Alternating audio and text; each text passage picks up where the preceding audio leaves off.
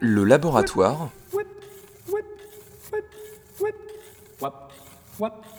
de la création.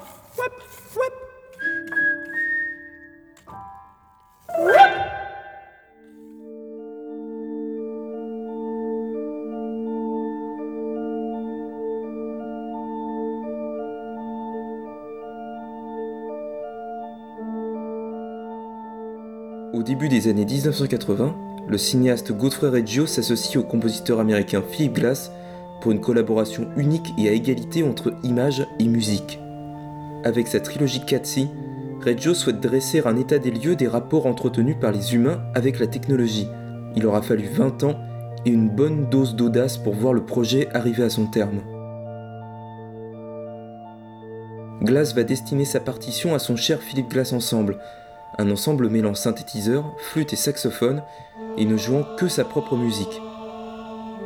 Immédiatement, la trilogie fait partie des œuvres les plus riches du compositeur, père fondateur du minimalisme.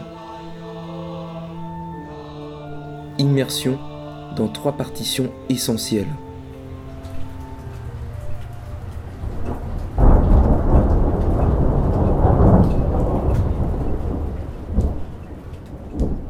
1982.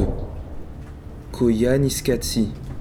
De Koyanis, déséquilibre ou folie, et Katsi, vie.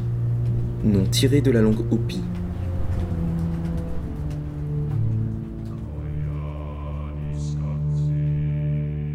Construit essentiellement sur des images de chaos, de vitesse et de beauté brute de la nature, Koyaanisqatsi est aussi le volet le plus méditatif de la trilogie.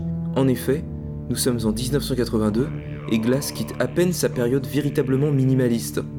Mais d'abord, cette introduction, éternelle et à la beauté sans âge.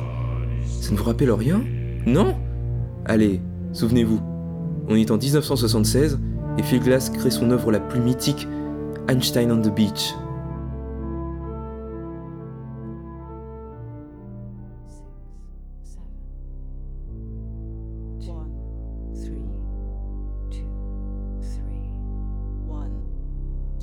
Botte secrète d'entrée de jeu.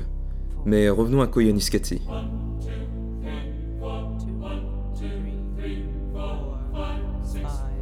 Car au fond, qu'est-ce qui fait le style glace? C'est un travail permanent sur l'accord parfait. Un accord, c'est un ensemble de notes jouées ensemble. Un accord parfait, c'est le plus simple des accords, contenant trois sons, purs, naturels. Pour Glass, c'est la matrice même de toutes ses œuvres.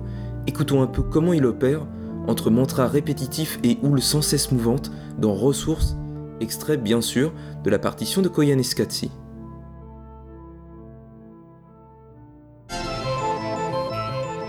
Tout va commencer sur un simple accord de La mineur, arpégé à l'habitude de glace, c'est-à-dire dont on va régulièrement égrener les notes. Puis, sans s'en apercevoir, une note bouge. Et encore arrivant à créer ainsi des harmonies à la fois tragiques et voluptueuses, obsédantes et enivrantes. Et il répète encore et encore.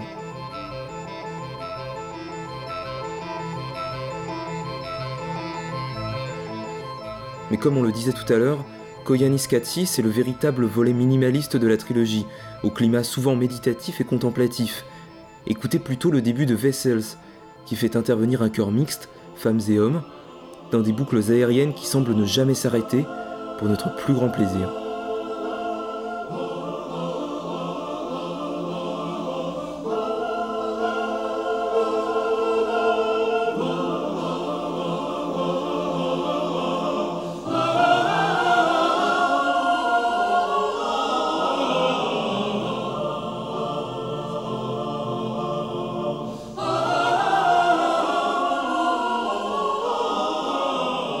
Mais le tube, le hit de Koyaanisqatsi, c'est The Greed.